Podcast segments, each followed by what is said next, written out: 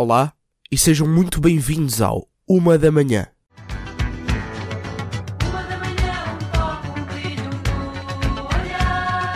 Olá amigos, como é que vocês estão? Adoro quando respondem. Eu sinceramente podia estar melhor se não estivesse todo fodido com alergias. Caso não tenham reparado, estou assim com a voz meio fanhosa. A verdade é que chegámos à altura do ano em que o meu nariz vira uma torneira e não consigo parar de chorar. Eu adorava perceber as pessoas que dizem que a primavera é linda e que é a melhor altura do ano, mas a verdade é que não consigo. Eu, em vez de apreciar as flores e os passarinhos, estou o tempo todo a tentar não morrer com falta de ar, a suar-me e a chorar mais que um puto que comprou o curso de criptomoedas do Windows. No outro dia estava a voltar para casa do supermercado e uma senhora que era muito simpática, devo dizer, veio até mim perguntar-me se estava tudo bem, porque eu estava a chorar no meio da rua. Pá, perante a situação, como é óbvio, disse-lhe que o meu cão tinha sido atropelado. Tipo, não vou ser o merdas que chora por causa do pólen, não é?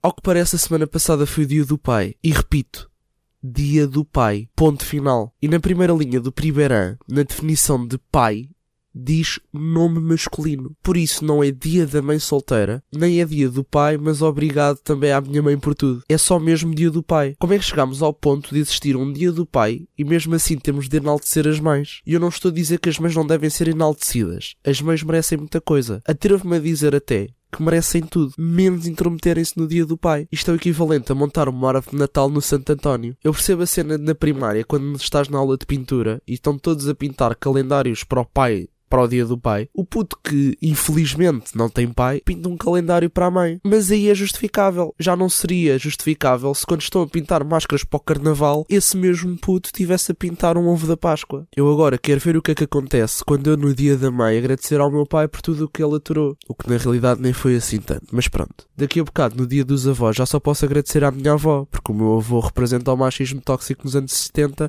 que batia na mulher e a traía todos os dias.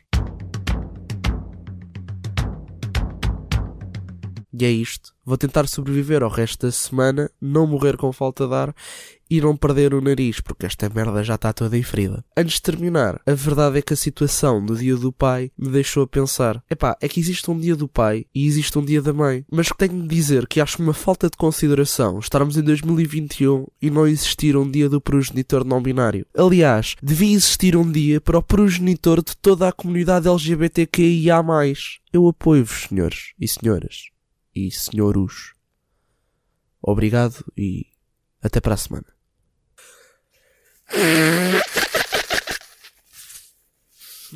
Foda-se.